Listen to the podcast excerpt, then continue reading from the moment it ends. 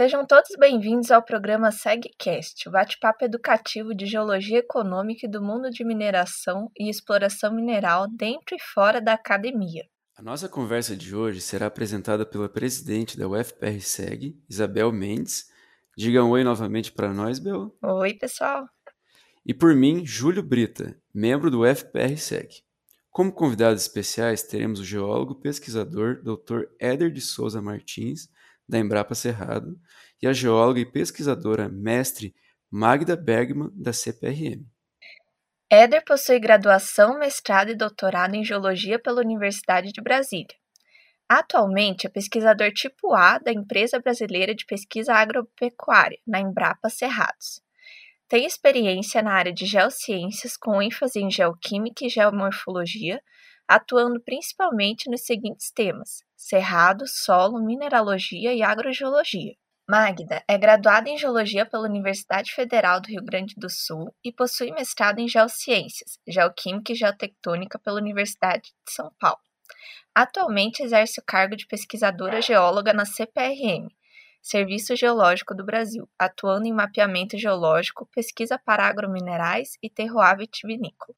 Este podcast foi gravado no dia 28 de maio de 2021, com o tema Agrogeologia e o potencial do Grupo Serra Geral para o uso em remineralizadores de solo.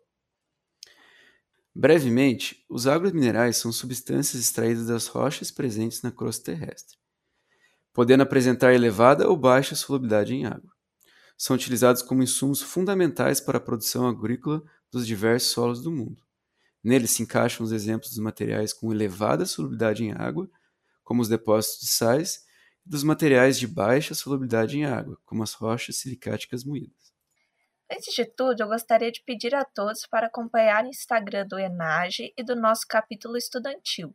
Portanto, segue lá, arroba enage, segue e arroba segue o FPR e nos ajude a divulgar esse projeto. O ramo das rochas e minerais industriais é um dos principais setores produtores de matérias-primas para o desenvolvimento humano. Cal, cimento, saibro, cascalho, areia, brita, rochas ornamentais, cerâmicas, enxofres, argilas, asbestos, fertilizantes, minimizadores, entre outros, são exemplos de materiais essenciais para a civilização moderna. Em destaque, os fertilizantes e os condicionadores de solo são protagonistas da Revolução Verde e os principais aliados para a produção de alimentos no mundo. Os remineralizadores são novos insumos que estão sendo adotados pela agricultura como a, com a finalidade de melhorar os solos e aumentar a eficiência do uso de nutrientes. Mas antes de tudo, gostaríamos de saudar os nossos convidados. Olá, bom dia Éder e Magda. Agradecemos muito a presença de vocês nesse nosso programa de hoje. Bom dia, é, é um prazer estar aqui no, no podcast da, do capítulo UFPR. Bom dia a todos que nos ouvem, agradecendo ao UFPR pela oportunidade de divulgar o nosso trabalho, eh, que tenham uh, todos um bom proveito desse, desse podcast. Como nós estávamos falando, os fertilizantes e os remineralizadores são insumos estratégicos muito importantes para um país produtor de alimentos. Hoje nossa atenção será voltada a eles teremos um debate dividido em duas partes. Na primeira, abordaremos sobre as linhas gerais a respeito dos remineralizadores. Depois, na segunda parte, detalharemos sobre o uso das rochas do grupo Serra Geral da Bacia do Paraná para este fim. Bom, vamos dar início à primeira parte. Éder, você poderia nos explicar brevemente como atuam no solo e nas plantas os fertilizantes, os condicionadores de solos e os remineradores de solos explicando também a diferença entre eles? Sim, os fertilizantes são fontes de nutrientes que são essenciais para o desenvolvimento das plantas, enquanto que os condicionadores eles melhoram as características físicas, químicas e biológicas do solo, enquanto que os remineralizadores de solo eles têm, além dessas características de fornecer nutrientes e também ter o papel como condicionador de solo, os remineralizadores, eles produzem minerais novos que são funcionais no solo e melhoram as características do solo no longo prazo. O que seria o método de rochagem? Quais são as desvantagens e vantagens do uso de pó de rocha? A, a rochagem nada mais é do que a aplicação de rochas moídas para fazer o manejo da fertilidade do solo e, na, e nutrição de plantas. E, e elas têm uma grande vantagem porque é, você utiliza recursos que são regionais e podem ser de vários tipos de rocha. Pode ser de origem é, carbonática, como os calcários agrícolas, pode ser de origem fosfática, é, como os fosfatos naturais, e pode ser de origem silicática, de onde vêm é, os remineralizadores de solo e fertilizantes de origem silicática. As, grandes, a, as principais desvantagens estão associadas à, à, à, necessidade de aplicação em grande escala e, e a limitação logística, porque eles têm que ser usados próximos às áreas é, de produção. É, atualmente, como o Brasil se encaixa nesse cenário? Usamos mais fertilizantes ou remineralizadores? Atualmente, o, o Brasil ele, ele utiliza é, principalmente fertilizantes e condicionadores de solo. Os remineralizadores são, estão dentro de cadeias emergentes e durante os últimos cinco anos tem aumentado bastante o seu consumo. Poxa, que legal, hein? Mas qualquer pessoa pode simplesmente moer uma rocha e vender lá como um remineralizador? Ou existe alguma lei ou norma que regulamenta seu uso? Não, não é qualquer rocha que pode ser utilizada na agricultura. Na realidade, existe hoje no Brasil a Lei 12.890 de 2013, que é, define o que é remineralizador de solos, e a Instrução Normativa 5 e 6 do Ministério da Agricultura, que regulamenta os critérios de registro e fiscalização desses insumos. E eles são muito importantes porque limitam a, os, os materiais que podem ser considerados remineralizadores de solo. Magda, do ponto de vista laboratorial, quais são os métodos mais usados para definir um remineralizador? Os remineralizadores eles devem ser definidos primeiro, quimicamente, por quê? Para saber qual é a quantidade, né, em termos quantitativos, os óxidos que podem ser fontes de cátions nutrientes para as plantas, né? São os principais, são uh, óxido de magnésio, óxido de cálcio e óxido de potássio. Então, a própria legislação regula o percentual desses óxidos como minimamente 9%, maior ou igual a 9%. E, e então há necessidade de caracterizar quimicamente para saber a rocha, né, fazer a litoquímica de rocha, para saber qual é esse percentual e qual é a soma dele. Né? É, entre outros óxidos que são importantes, como de ferro, de manganês e os micronutrientes. Os métodos mais adequados que a gente preconiza são um laboratório de rotina, porque o que, que tem acontecido? Muita gente manda fazer em laboratório de solos, em laboratórios que não fazem rotineiramente a litoquímica. Então, a gente recomenda um laboratório de rotina, uh, o método uh, ah, ICP-MS, ICP, né, OES, para determinação dos óxidos maiores, né, e o método ICP-MS para os elementos traços. Um laboratório de rotina, é isso. Pode ser o XRF também. Né? Uma outra caracterização importante é a mineralógica porque ela aporta várias informações. É, ela aporta em que minerais estão esses óxidos que vão liberar esses cátions é, absorvidos pelas plantas. É, ela aponta a textura desses minerais, porque, vejam bem, nós estamos falando de reatividade em solos. Os minerais, como já foi dito aqui pelo Éder, os remineralizadores são, uh, são fertilizantes, são insumos menos solúveis, mas alguma reatividade eles vão ter que ter em solos. Então, quanto mais reativos os minerais, isso, é, isso você pode conferir lá pela série de Bowen, né? Quanto mais reativos os minerais, maior possibilidade eles vão ter de liberar esses cátions ao tempo da cultura das plantas. Então, a análise mineralógica aporta todas essas informações, inclusive o, o que é necessário em termos da cominição, da moagem das rochas.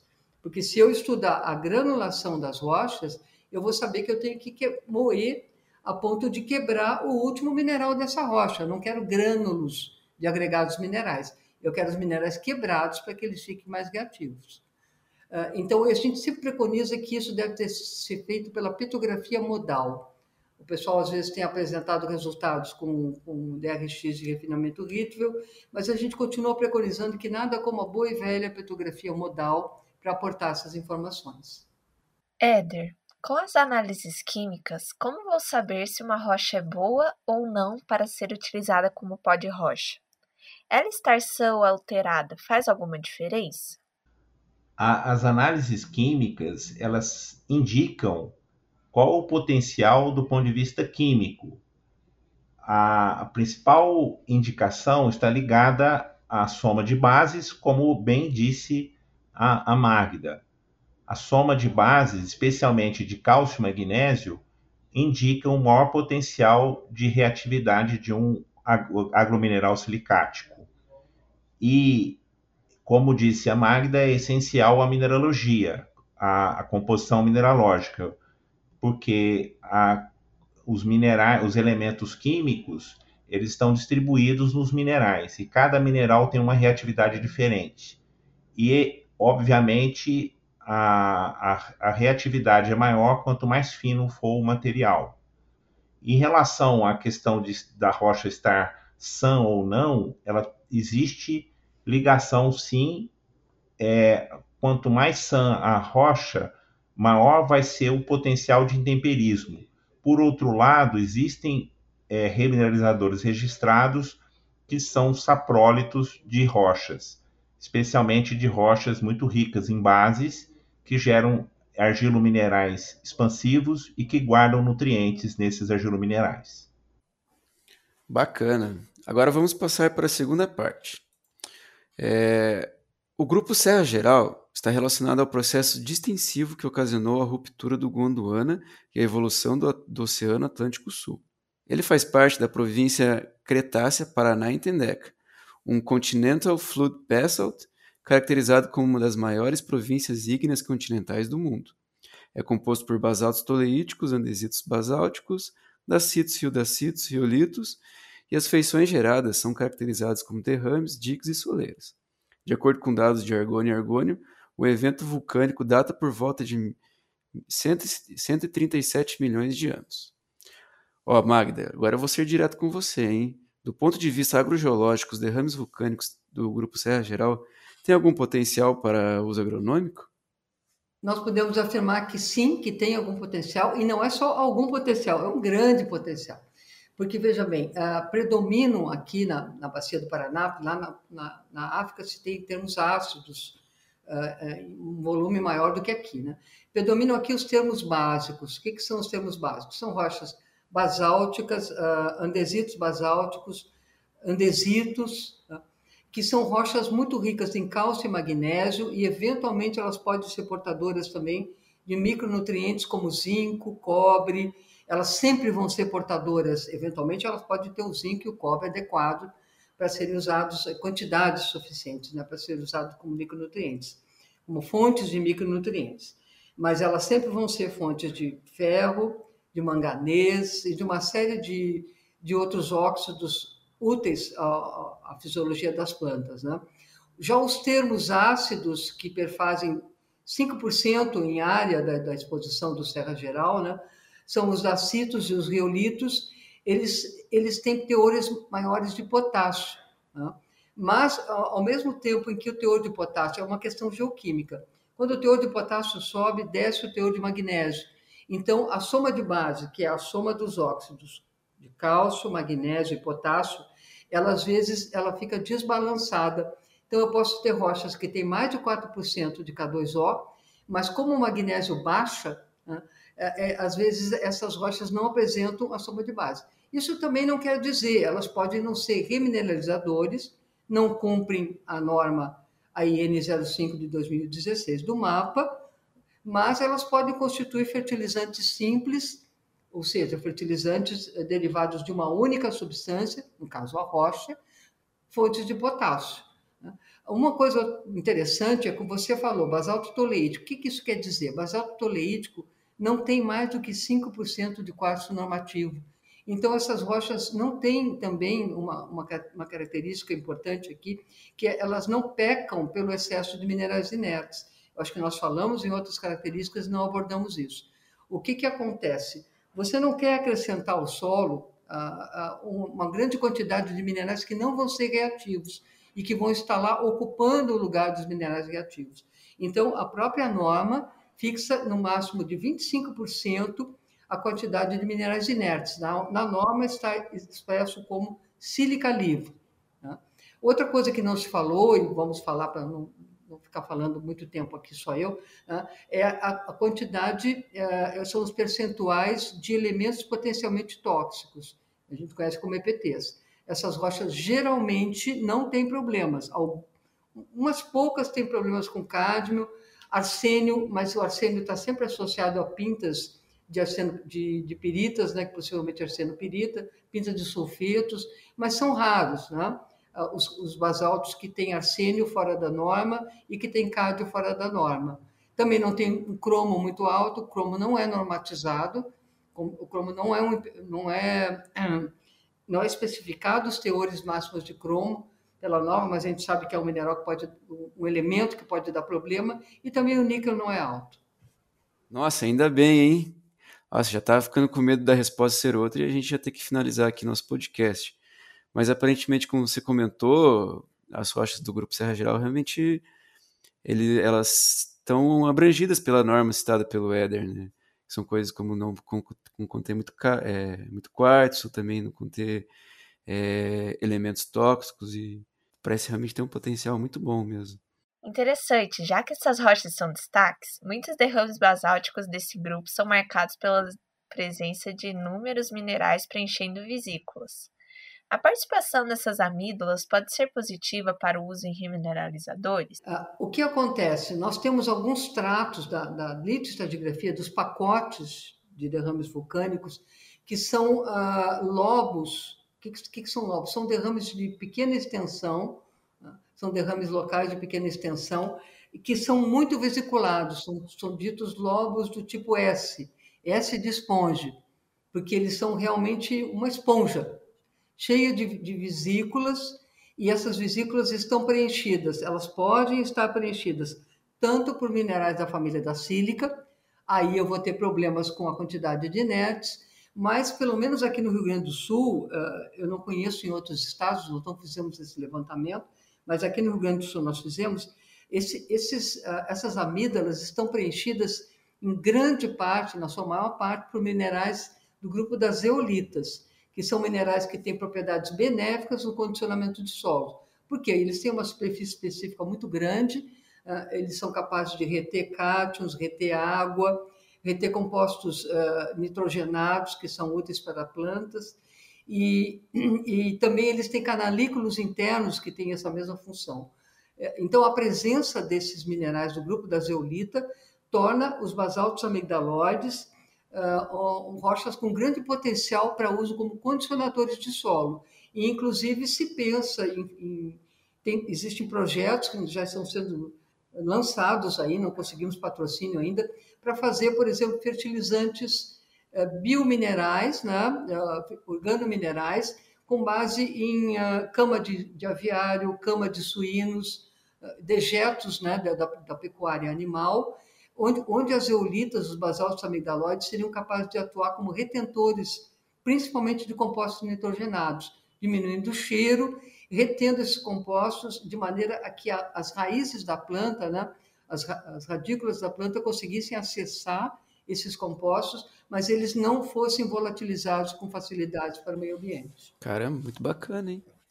Né? Nossa, que bacana. Éder, andei dando uma olhada em umas tabelas de óxidos de alguns basaltos desse grupo e identifiquei que, em média, eles apresentam altos teores de flúor e cobre. A presença desses elementos pode ser prejudicial ao solo?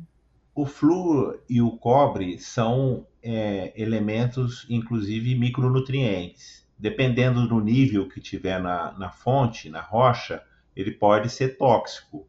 Mas geralmente esses os níveis que tem nos basaltos, na realidade está, estão como micronutrientes para o solo e para as plantas.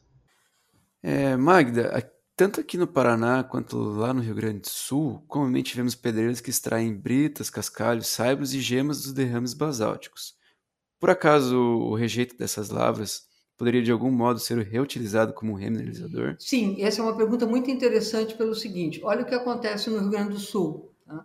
No Paraná, em parte, deve ser o mesmo. Tem toda uma região aqui, que é metade norte do estado, que é a região dos terrenos, do, dos terrenos vulcânicos do, do, Grupo Serra Geral.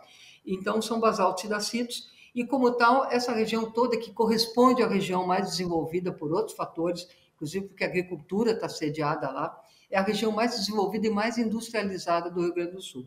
Só que lá não tem areia de rio. Por quê? Porque a, a, o basalto, quando ele é erodido, ele vai gerar cascalheiras, ele não tem minerais com granulometria própria a dar a areia, a, a gerar rios, né?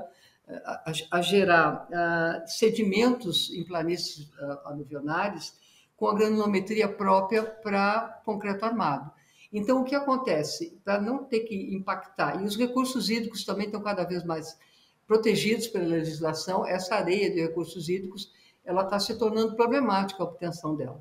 Então, o pessoal tem partido para areia eh, de brita. Também chamam de areia industrial, mas eu não acho um termo bom, porque a rocha não é, não, não é um produto industrial, é areia de brita. O que, que se faz? Se pega um, um, um um moinho do tipo VSI, que é o Vertical Shaft Impactor, eh, e se eh, obter a combinação lá na fase terciária de moagem, né, depois da, moagem primária, secundária, se obtém a comunicação por choque dessas partículas. É fundamentalmente um ciclone que bota essas partículas uh, em colisão né, em, em meio do, do, ar, e elas vão se autocominuindo, e isso é a maneira de obter clastos mais é, equidimensionais, que eles chamam de cubificar, porque os clastos do basalto eles são lamelares, né? Ah, os obtidos originalmente pela britagem secundária. E, então, se obtém uma fração fina dessa, desses materiais, e isso gera também, quer dizer, se obtém a fração areia grossa, que é, que é útil para o concreto armado, mas isso gera uma grande quantidade de finos que acaba não ser, sendo aproveitado pelas lavas. Esses finos poderiam constituir o filler asfáltico, por exemplo. Mas a gente sabe né, que as rodovias aí estão. Não se abrem mais rodovias novas e sim. mesmo a manutenção delas é um pouco problemática. Então, muitas vezes, isso, sim, isso é uma espécie de descarte né, de material que não é aproveitado nas lavras. E isso é um grande potencial. O pessoal que está trabalhando com areia de brita, já se alertou para a possibilidade de ter um subproduto que é o pó de rocha, eh, no caso, que é o remineralizador, tanto basáltico como dacito. Não, que bom que o pessoal está ciente, né? Porque perder uma oportunidade dessa é. Isso é muito ruim, né? Bom, já estamos chegando aqui no nosso final do nosso podcast e eu gostaria que vocês fizessem uma fala final e para concluir o pensamento e a participação de vocês. É... Esse tema dos remineralizadores e dos agrominerais silicáticos e regionais, ele é muito importante para o Brasil. O Brasil depende de, de fontes de nutrientes para sua agricultura e ele tem uma grande geodiversidade no Brasil que, que serve para gerar esses agrominerais regionais. Isso vai diminuir a nossa dependência, a dependência dessas fontes externas e aumentar a sustentabilidade tanto da mineração como da agricultura. Eu estou muito feliz por participar desse podcast da, da Universidade Federal do Paraná, o capítulo é, da Geologia. Parabéns a todos. Abraço. Bom, então, encerrando eu gostaria de chamar a atenção para a importância dessa cadeia de produção aí de, de, minerais de agregados para a construção civil na geração desses finos de britagem. Ah, é, eu acredito que deveria haver linhas de crédito, deveria haver uma, um incentivo à produção de, dos remineralizadores, porque é a, a cadeia de mineração ela é uma cadeia complexa são muitas, eh, muitas as possibilidades de aproveitamento das pilhas de descartes dessa cadeia, eh, mas o que nós estamos vendo, as pessoas que trabalhamos mais de perto com isso, que temos grupos de trabalho com isso aí, o que a gente está vendo é que, ao contrário da nossa expectativa, os remineralizadores que estão sendo lançados, eh, eles não estão advindo de aproveitamento de descartes de mineração. Eles estão sendo gerando processos minerários requer, o pessoal está requerendo rochas diretamente para uso em remineralização. Então, eu acho que isso é muito bom, isso significa que uh, esses produtos realmente estão se destacando e tem uma grande possibilidade de colocação no mercado. Mas a gente tem que voltar o olho também para essas imensas pilhas de descartes, que não em todos os casos, mas que em muitos casos representam boas oportunidades do lançamento de subprodutos, inclusive eh, porque elas vão, ah, vão ah, aproveitar coisas que estão dispostas, muitas vezes em territórios que estão ah, promovendo aí o uso, a ocupação de uma área que poderia estar sendo usada pela agricultura, pela pecuária. Né? Nesse sentido, acho que valeriam programas de incentivo a essa cadeia produtiva de criminalizadores. Muito obrigada pela oportunidade. Espero que a gente tenha outras oportunidades de voltar a falar com vocês. Muito bacana, Éder e Magda. Fiquei muito feliz de ter a presença de vocês aqui hoje. E como eu aprendi, hein? Pelo visto, os remineralizadores estão dando o que falar. Ouvi boatos que o Brasil importa mais de 90% dos fertilizantes potássicos. E olha o tanto de rochas ricas em biotita, glauconita, cama-fugitos, fonolitos, ardósias que temos à beça. E estão lá, soltas ao relento e ao intemperismo, perdendo de serem trituradas e distribuídas pelo nosso solo. Acho que é muito importante que as pessoas saibam dessa alternativa muito simples e eficaz. Moer a rocha e aplicar no solo parece mais autêntico e análogo aos processos naturais. É o ser humano entendendo e aplicando os conhecimentos da terra na terra. Bom, pessoal, estamos chegando ao final do nosso bate-papo sobre o uso dos remineralizadores com foco no potencial dos derrames vulcânicos da Bacia do Paraná. A conversa foi muito boa e esclarecedora. Eu agradeço novamente a presença da Magda e do Éder. Muito obrigada. Muito obrigado, pessoal.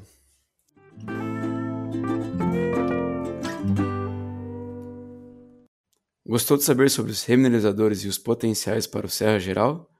Dê uma olhada lá no nosso Instagram, arroba Lá fizemos vários posts a respeito das rochas e minerais industriais e reservamos um espaço só para os agrominerais. Não deixe também de olhar as publicações da Embrapa e da CPRM, que têm dedicado várias pesquisas acerca desse tema. Por fim, peço que sigam a página do Enage, arroba enage, segue, e fique de olho nos podcasts anteriores e futuros. Um abraço e até logo. Tchau. Tchau.